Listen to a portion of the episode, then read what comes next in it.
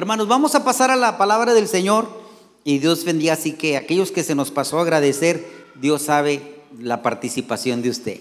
Esos taquitos, hermanos, esos lonches sabían a gloria, hermanos. Gracias. Esas aguas, hermana Nancy. No cállense, ¿verdad? No, no, no. Delicioso. Todo estuvo delicioso, la mera verdad.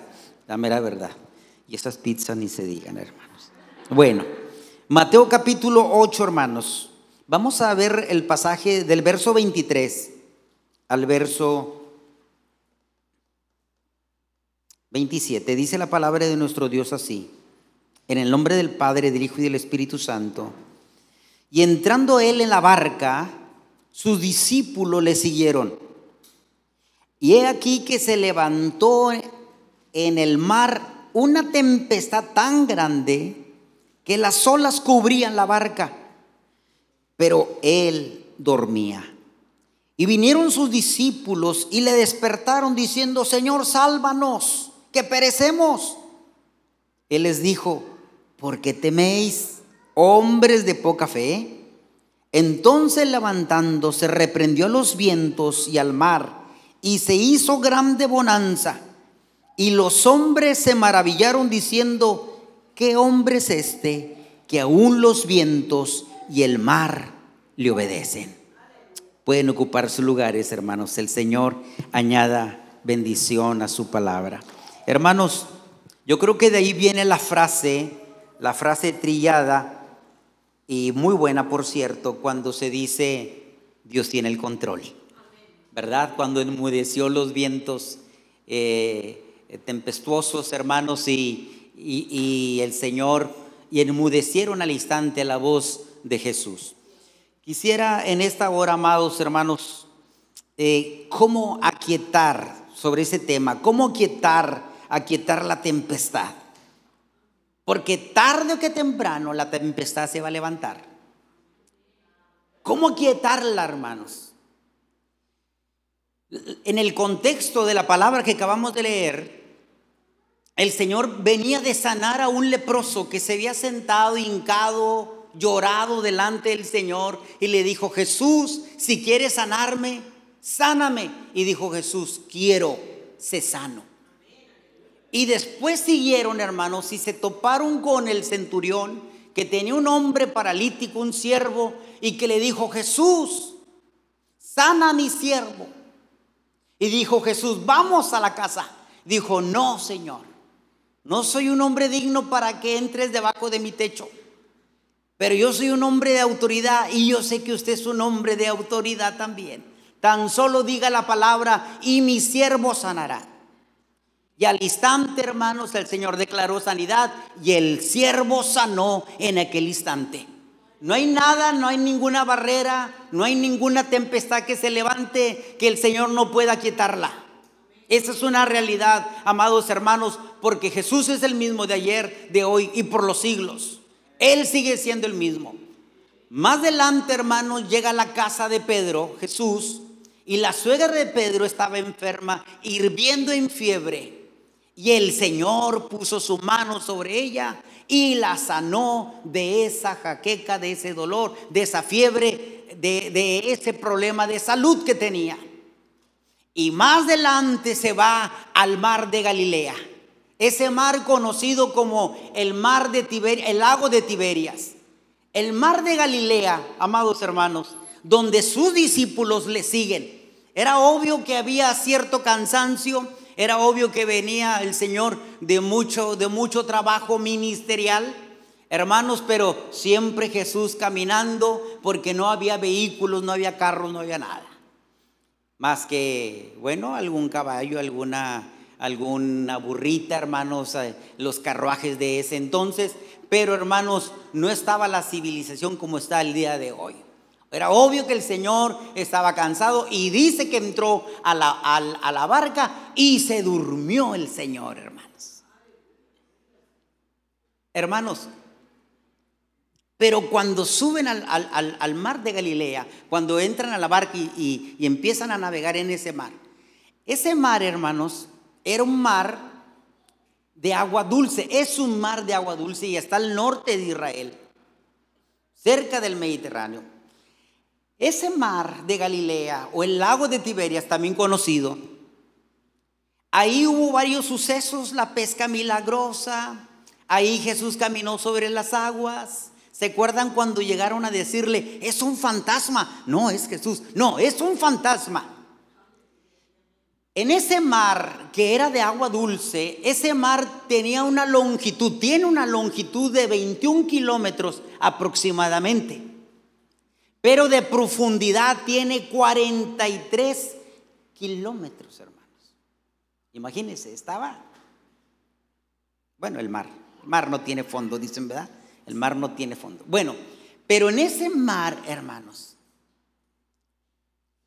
era un mar que también culturalmente se pensaba, se pensaba que había mucho, mucho espanto, era, eran de mucho, de mucho este mito ese lugar. Ahí decían que se levantaban los monstruos marinos, que había monstruos ahí. Era la, cultura del primer siglo ahí. Ese mar de Tiberias, hermanos, no cualquiera entraba allí. Sin embargo, era un, buen mar. Había muchos peces, había mucha para los, los pescadores. Aparte, era un lugar turístico, hermanos. Porque todos los lugares alrededor del mar de Galilea eran, eh, vamos a decir así, pueblos paganos. Pero ahí, hermanos, ahí ese pueblo, ese, ese lugar, ese mar, ese, esa costa, hermanos, era un lugar turístico. Ahora, era algo interesante, porque le vuelvo a repetir, era en la tradición, era un mar donde salían los espantos, hermanos. Imagínense, ¿cuántos de ustedes creen en los espantos? Los voy a tratar como niños ahorita aquí. Pero déjenme decirles que hay muchos hermanos adultos y amigos que me están escuchando que creen en los espantos. Sí, hermano, si hay espantos. Usted no cree, pero yo sí creo. Y me lo han dicho hermanos, hermanos, pero hermanos. Mm, hermano, ¿usted por qué no se le ha parecido? Pero de que hay espantos y que hay fantasmas, sí los hay. Sí, ya me levantaron dos, tres manos aquí. No lo cree, pastor, no lo cree. Un día se le va a aparecer algo. Mire, el asunto no es si creemos en eso o no creemos. El asunto es de que mucha gente le cree más a eso, hermanos, a lo que le invade, a lo que le viene. Y le da tanto crédito que el enemigo es bien astuto, que el diablo es bien astuto y va a decir, ándale, ya creíste, ya creíste que aquí andan los duendes, pues te me voy a parecer como duende. Y empieza usted a darle crédito a eso. O que las puertas, o que se oyen voces en las noches y usted no puede salir ya en la noche porque porque no, yo he oído muchas voces. Sí, ya lo oyó, ya lo oyó Daniela y ya lo oyó también este, Sofía. Y ya, y empieza, hermanos, la paranoia, ¿verdad? Y empieza, hermanos, aquel momento tan difícil que nadie quiere salir a las 2 de la mañana. Ni quiere bajar aquí al templo porque se escuchan los hermanos que están alabando al Señor, pero no alabando, reprendiendo y no los que están reprendiendo, sino el que está reprendiendo y el que están saliendo espíritus malos. Imagínense, hermanos. Algo así era la situación que estaban viviendo los, los apóstoles, apóstoles con Jesús cuando se subieron a la barca, hermanos. Imagínense, subirse al mar de Galilea. Ahora, es algo bien tremendo, muy, muy, muy este, llamativo esta parte, hermanos, porque porque el miedo no anda en burro, hermanos. El miedo no anda en burro. Cuando nosotros íbamos a, cruzar siempre el Pánuco, cruzábamos de Madero, porque Tampico no tiene mar, es Madero. Hermanos, cruzábamos nosotros para ir a Veracruz, teníamos que cruzar el Pánuco, el río Pánuco. Y ese es el que soporta los barcos, embarcaciones fuertes, pesadas. Y recuerdo que cuando uno se subía a las barcas esas que para cruzarlo a uno, para Veracruz, de, de, Tamaulipas a Veracruz, cruzábamos el Panuco, recuerdo que mi esposa me decía, no me sueltes. Y le dije, no, mira, mejor te voy a soltar, porque si los nos agarramos, los dos nos caemos. Nada más balanceate bien, pisa en medio, en medio, en medio, en medio. Entonces era la barquita, la lanchita para unas 15 gentes, hermanos. Y se subía uno así, hermanos. así, y luego lo trataba uno de sentarse. Y entonces el, el, que, el que nos guiaba decía, el otro se sienta acá, y el otro acá, y el otro acá. Y si alguien no ponía mucho la atención, dos se sentaban acá y se sentía la barca que, eh, no, es acá, señor, señor, es acá. Y entonces ya tenía que equilibrar más o menos uno. Hermanos, cuando ya íbamos, habíamos cruzado, íbamos a mitad del pánuco, una parte del pánuco, hermanos, venían los barcos y yo nomás miraba la pura la bolita que se estaba haciendo, levantando con, con el puro peso del otro barco. Dije, ahorita nos va a chocar. Y lo miraba él y decía, va a chocarnos esa agüita. Le dije, sí, tú nomás agárrate. Mira, nadie se ha volteado, esta gente va tranquila. ¿Por qué nosotros no ir tranquilos también? no pasa nada. Y ahí venía, hermano, y yo por dentro, Padre, ¿verdad? Como Padre. Y venía, y cuando chocaba, hermano, si hacía así, se mecía la, la barquita así, así se mecía, hermanos. Como la canción, se mecía por aquí, se mecía por allá. Hermanos, la verdad, hermanos, es algo medio espantosito, sí es espantosito, sí. Se siente curioso. Imagínense culturalmente cuando las olas empiezan a levantar aproximadamente de uno a cuatro metros, cuando los vientos empiezan a, a venir, hermanos, en el mar de Tiberias, en el, el mar de Galilea, hermanos, y están los apóstoles, y luego con lo que oían, hermanos, porque ellos creían en los fantasmas. Cuando los, Jesús aparece en una ocasión, dijeron, no es Jesús, es un fantasma, porque ese era el mito, hermanos. Y el enemigo usa mucho eso. Cuando tú crees a todos esos, un ovni, hermano, un, no ha visto los ovnis, hermanos. La gente le da créditos y se aparece un ovni, hermanos. ¿Sí o no? Porque empiezas a darle crédito a ello. De creyente te vuelves crédulo. ¿Crees todo lo que te dicen? Todo lo que te, dicen. Todo y, y, se empieza a acrecentar aquello. Imagínense en el temor. Imagínense el pavor, hermanos, cuando se nubla completamente aquel lugar y empiezan los truenos y empiezan los vientos a azotar la barca y empieza, hermanos, la situación de, crisis allí, hermanos, y empieza la lluvia. Hermanos, si un trueno, cuando nosotros lo oímos un trueno, vamos manejando y un relámpago y luego viene el trueno, ay Padre Santo, ¿alguien lo ha dicho aparte de mí? ¿O soy yo nada más el que de repente... Pero yo creo que todos, hasta los más callados que están aquí en esta mañana, están, Padre Santo. ¿Verdad? Hermanos, es una situación, hermanos, de, de, de truenos, relámpagos y empiezan los vientos, hermanos, la tempestad. Era muy común eso. Imagínese, súmele a los espantos y a los monstruos marinos.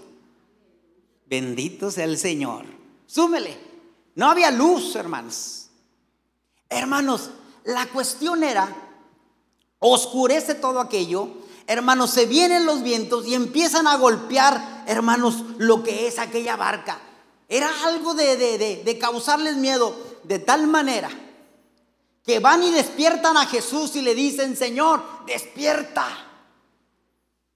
Y el Señor lo reprende a ellos. Dice, no tienen fe, no tienen confianza, que no saben que yo voy con ustedes y que esto tiene que pasar.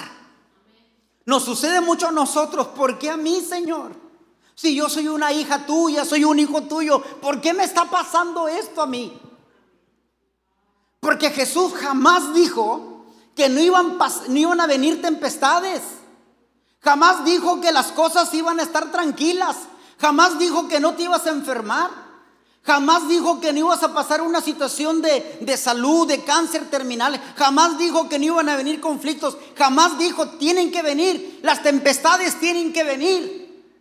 Lo importante es, amados hermanos, saber que Cristo está con nosotros.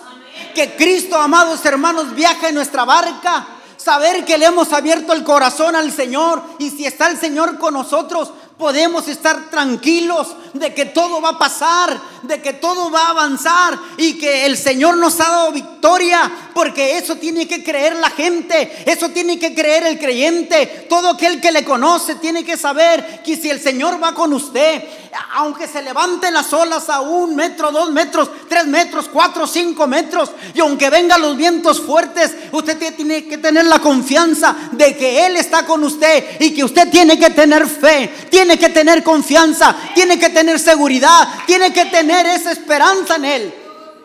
Amados hermanos, es parte de la vida, de la naturaleza cristiana, es parte, hermanos. ¿Cómo vamos a avanzar si no tenemos ese tipo de experiencias? ¿Cómo veremos la gloria de Dios si nunca nos hemos enfermado? ¿Cómo veremos esa sanidad? ¿Cómo veremos esa provisión? Que Dios es nuestro pastor, Jehová es nuestro pastor y que nada nos va a faltar. Eh, amados hermanos, tenemos que pasar esos momentos de crisis. Es natural, bendito sea el nombre del Señor. Lo que no es natural es que nosotros dejemos de creerle al Señor y estemos cuestionándolo y diciendo, ¿por qué a mí, Señor? ¿Por qué a mí? Aquellos hombres supieron dónde, dónde ir, acudieron a Jesús. Jesús se levanta y le dice, los vientos enmudezcan. Y al instante enmudecieron y todo se aquietó. Pero sí les hizo un exhorto, hermanos que tuvieran confianza, que tuvieran fe, que tuvieran temor en Él, que tuvieran la esperanza en Él. Y todos nosotros somos invitados a tener esa esperanza, a tener esa confianza. Pero nunca, amados hermanos, aunque Cristo iba ahí, hermanos, nunca dijo el Señor que íbamos a estar exentos de ello. Y hay tempestades, hermanos, que se están levantando y fuertes, hermanos. ¿Qué hacer entonces para que las aguas se aquieten? Invite a Jesús. Invite al Señor a la barca de su corazón, al aposento de su corazón. Invítelo. Y cuando usted lo tiene a Él, hermanos, tiene toda la confianza. Ahora, usted tiene que alimentar esa confianza. ¿Cómo vamos a alimentar esa confianza? Orando al Señor, buscando al Señor haciendo lo que el Señor le agrada.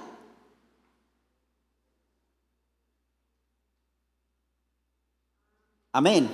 Entonces, vamos a invitar al Señor a la barca. Vamos a, en el caminar cada día con el Señor.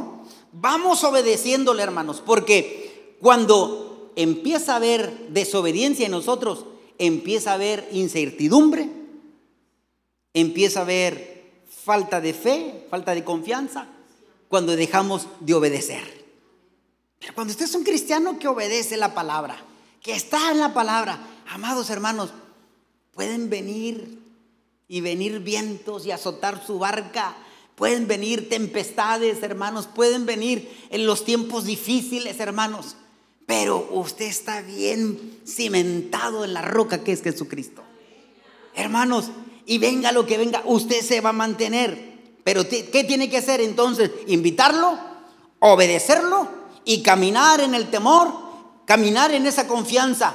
Porque las tormentas, hermanos, vienen. A lo mejor ya no vienen como en ese entonces. Con mucho viento, con mucho trueno, con mucha, con mucha agua, amados hermanos. Queremos que venga el agua, que nos caiga el agua, hermanos, que nos llueva.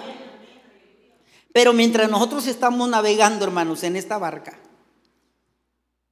tenemos que tener la confianza que el Señor Jesús va con nosotros y está con nosotros. Ahora, ¿qué tipo de tempestad se va a levantar? ¿Qué tipo de ola se va a levantar? Se va a levantar una enfermedad. Una enfermedad. Por ejemplo, se puede levantar un cáncer. Y usted era un hombre y una mujer muy sana y se levanta un cáncer. Y usted no era un, hombre o una mujer con problemas de, enojo. Usted era una persona alegre. En un estudio que ayer les comentaba los matrimonios, eh, clínico, una persona que se enoja y que vive enojado, tiene problemas de, del vaso, problemas del riñón, problemas de, jaqueca, eh, problemas musculares, hermanos, problemas del hígado y propenso a, tener un cáncer. Fíjense nada más. Con una persona que vive enojada siempre. Pero si nosotros no vivimos enojados, hermanos. Bueno, siempre. No vivimos, nos enojamos esporádicamente, pero ¿quién nos enoja, verdad? Viri le dio la llave a que alguien le abriera el negocio y, no le abrió y ella bien confiada, llega, llega a las 11 contenta y resulta que el que le dio no abrió, tuvo que haber abierto a las 9 y no abrió. Yo no pienso que Viri se va a empezar a reír, jijiji, mira, qué, padre, dos horas, no abrieron, se va a molestar un rato y va a llamar la atención, pero vuelve la normalidad. Pero hay gente que no, y que no ha vuelto la normalidad y así está. Y así se mueren, hermanos.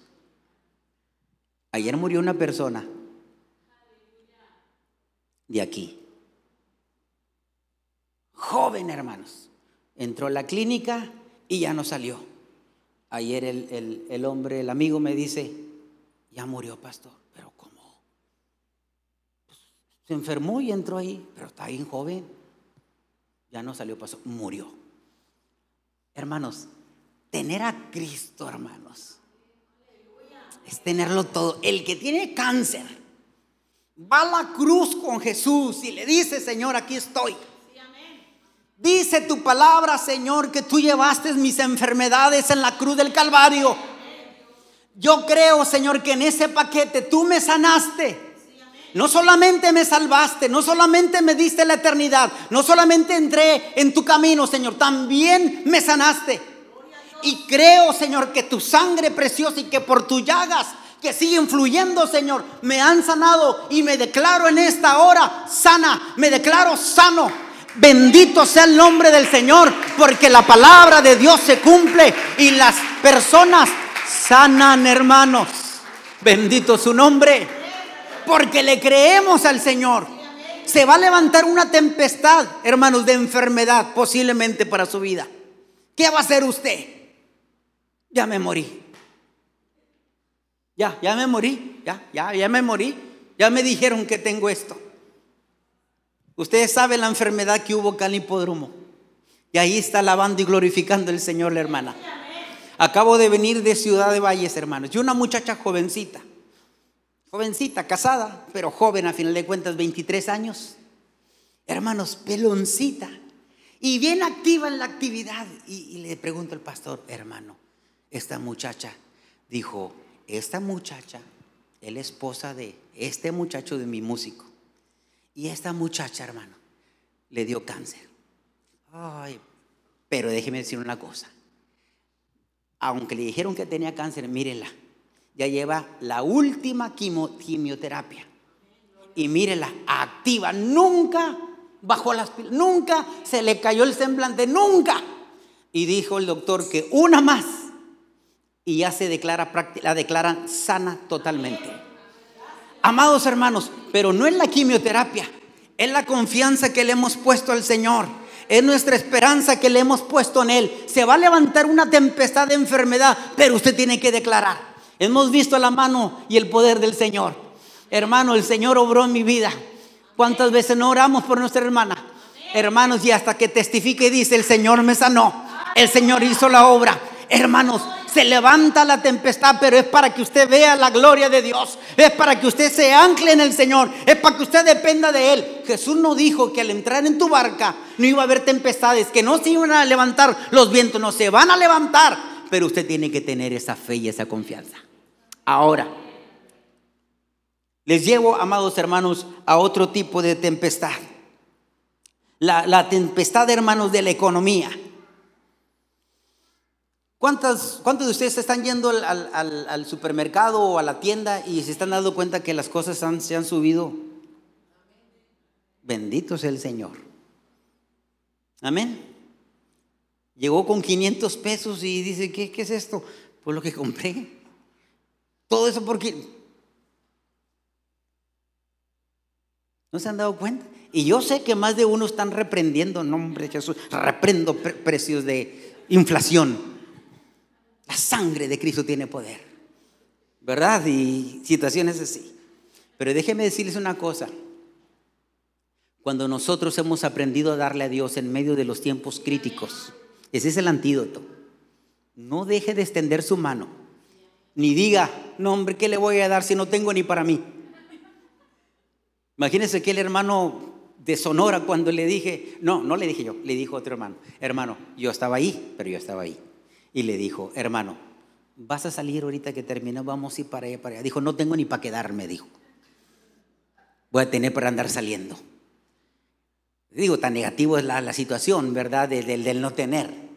Dijo, no tengo ni para quedarme menos para salir. Hermanos, pero nosotros como creyentes, nosotros tenemos un tal antídoto. Dice el Señor, dad y se os dará. Medida buena, apretada, remecida y rebosando. Se va a levantar una tempestad, hermanos, de inflación económica tremendamente. Y lo hemos estado viendo y lo hemos estado escuchando. Pero allá arriba, hermanos, y aquellos que tienen a Él como su Señor y como su Salvador, joven fui envejecido y no visto justo desamparado, ni su simiente que mendigue pan. Hermanos, Jehová es mi pastor, nada me faltará. Pero tendrá que venir un momento de crisis económica. Sí, va a tener que venir. Pero ¿dónde está su confianza? ¿En lo que gana o en el proveedor de lo que usted gana? En el proveedor. Empiece, nunca deje de mirar. Si usted empieza a mirar el dinero, ya se perdió.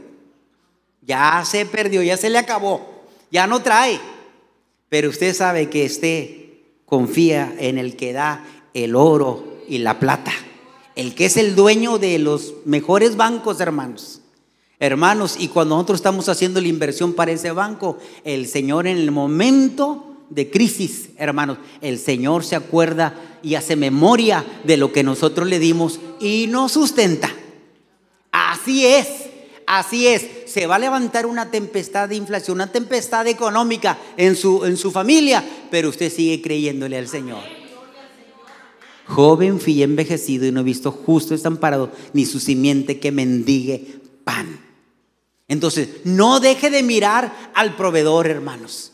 No deje de mirar. Dijo aquella viuda, dijo, se me acabó todo. Y le dijo el profeta, ve y consigue vasijas y empieza a llenarlas de aceite y después véndelas. Miren, ahí está un emprendedor, ¿verdad? Una manera de emprender. Le enseñó a trabajar, hermanos. Le enseñó a trabajar, pero también a depender. Cuando escasearon las vasijas, escaseó el aceite. Ya no hay más vasijas, ya no hay más aceite.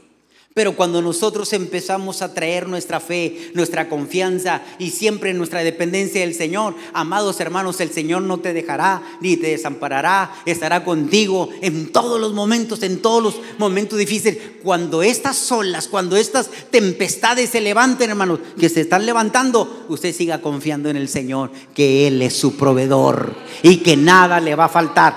Hay otro tipo de tempestad que se está levantando la crisis matrimonial.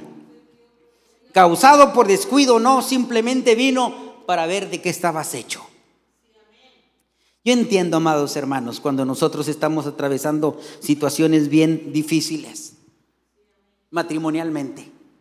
Porque dejamos de ser románticos, porque dejamos de, de, atender o, de cumplir nuestros deberes eh, este, de roles, porque fuimos negligentes, porque confiamos en esto, porque confiamos en aquello, y se levanta una crisis matrimonial. Y empiezan los titubeos y parece que ya no hay amor y te voy a dejar, pues ya me hubieras dejado, yo estaría mejor sola, solo, y etcétera, etcétera. Y empiezan los conflictos, amados hermanos. Y uno dice, bueno, ¿qué, ¿qué, vamos a hacer aquí en este momento de crisis cuando se levanta una tempestad como esta? Usted tiene que confiar en el Señor, porque el Satanás ha, ha venido para hurtar, para matar, para destruir, porque Satanás quiere ver las familias destruidas, amados hermanos, porque destruye la familia, destruye la iglesia, destruye la sociedad, Trabaja en, las cabezas, trabaja en las familias. Bendito sea el nombre del Señor. Pero cuando yo le creo al Señor, amados hermanos, cuando yo mi fe y la confianza le tengo en mi Dios y sé que si yo confío en Él, las cosas me van a ir bien, hermanos, porque a los que aman al Señor, todas las cosas nos ayudan para bien. Y yo me mantengo firme, yo me mantengo fiel al Señor. Yo no me mantengo en el pleito ni en la contienda, me mantengo mirando al Señor y empiezo a sembrar. Entonces empiezo a mirar a Dios por encima de lo que yo estoy viendo, por encima de la aparente victoria del diablo. Pero el diablo está derrotado, el diablo fue destruido hace dos mil años y no tiene poder y no tiene autoridad sobre su vida, sobre su matrimonio, sobre sus hijos. Y cuando uno mira a Dios y le cree a Dios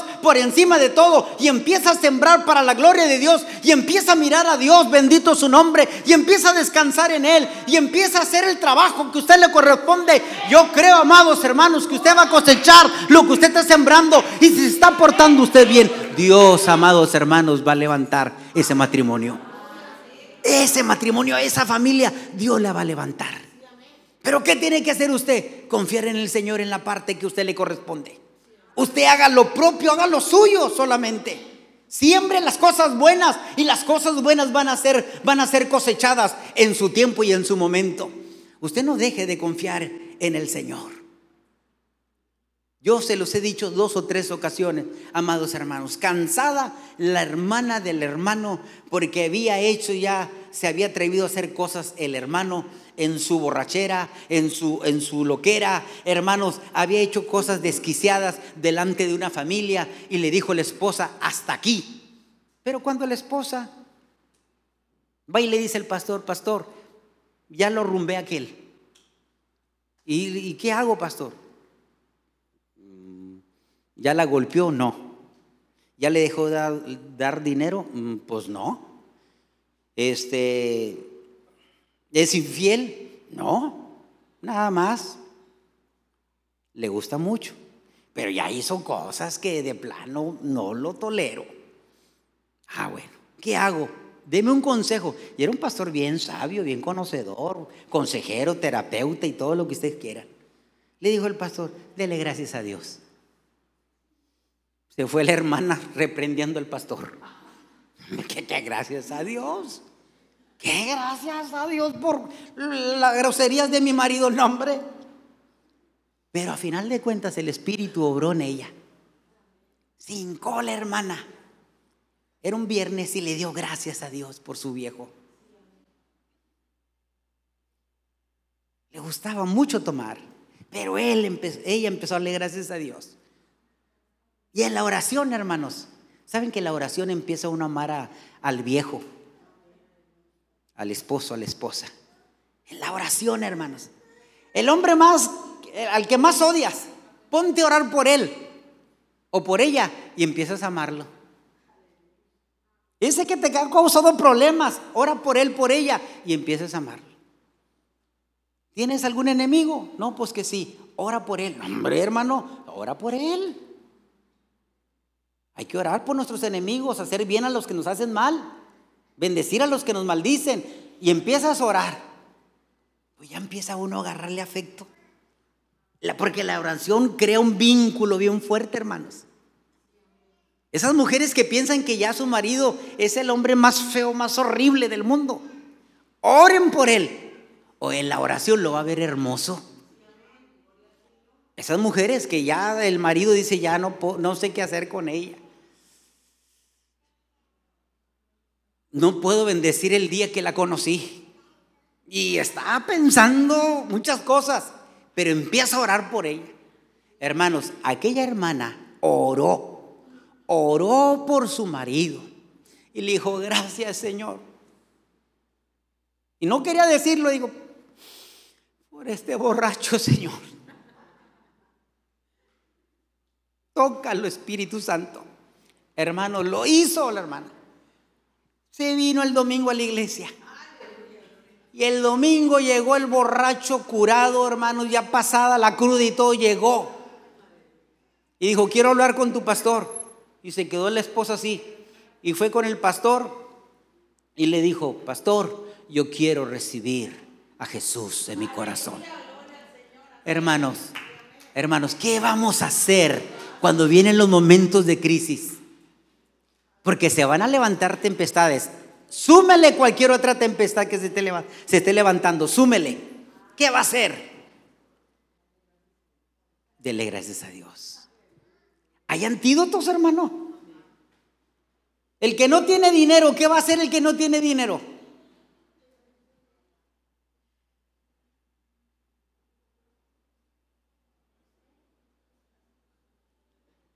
Hermanos, el que no tiene dinero no tiene dinero ¿por qué? Porque no trabaja. ¿Por qué más? Porque no tiene fe. Porque gasta. No le echa ganas. Pero resulta que, que no le rinde, dicen que no le rinde. ¿Por qué no le rinde? Porque no es un buen administrador, porque no diezma, porque no coopera para las escuelitas de verano. Hermanos, Dios no se queda con nada. Esas tempestades se van a levantar y todas tienen un antídoto. Vaya la palabra, no sea corrupto en la palabra, no sea deshonesto en la palabra, crea la palabra, aplique la palabra y va a ver la mano de Dios. Entonces, ¿cómo aquietar las aguas? Invite a Cristo. Dígale, Señor, ven a mi, ven a mi barca. Pónganse de pie, por favor. Gracias, Padre. Gracias, Señor. Gracias, Señor. Cuando estás con estos problemas, ¿a quién deseas tener de tu lado? A Cristo. Hermanos, tienes a Cristo, hermanos. Va Cristo en la barca y Él te dice, no temas, no temas, no te voy a dejar, no te voy a desemparar, pero sea fiel a Él. Habrá alguien en esta hora que quiera venir a este altar y decirle, aquí estoy, Señor. Yo quiero que tú estés siempre en mi barca, yo no quiero soltarte, Señor. Vamos a orar, hermanos. Pero ven, yo les invito que, que se vengan, hermanos, un momento al altar. Vamos a decirle, es temprano, miren, es temprano, la una cinco. Vamos a decirle, Señor, y los que me están escuchando, invítelo. Las tempestades van a venir. O le cree usted a eso que se está levantando, o le cree al Señor que le va a ayudar. Créale al Señor. Y mire, el Señor lo va a hacer. No se vaya de aquí. No se vaya de aquí. Gracias, Señor. Gracias en el nombre de Jesús. Porque las tempestades se siguen levantando. Oh Señor, pero qué lindo que tú estás en esta barca Qué lindo, Señor, que tú estás en esta barca. Y si no está, invítelo. Dígale, Señor, tengo todo contigo, Señor. Dígale, Señor, tengo todo contigo, Padre. Oh Espíritu Santo, Espíritu Santo, asegúrese que está en la barca. Asegúrese que Él está aquí con usted.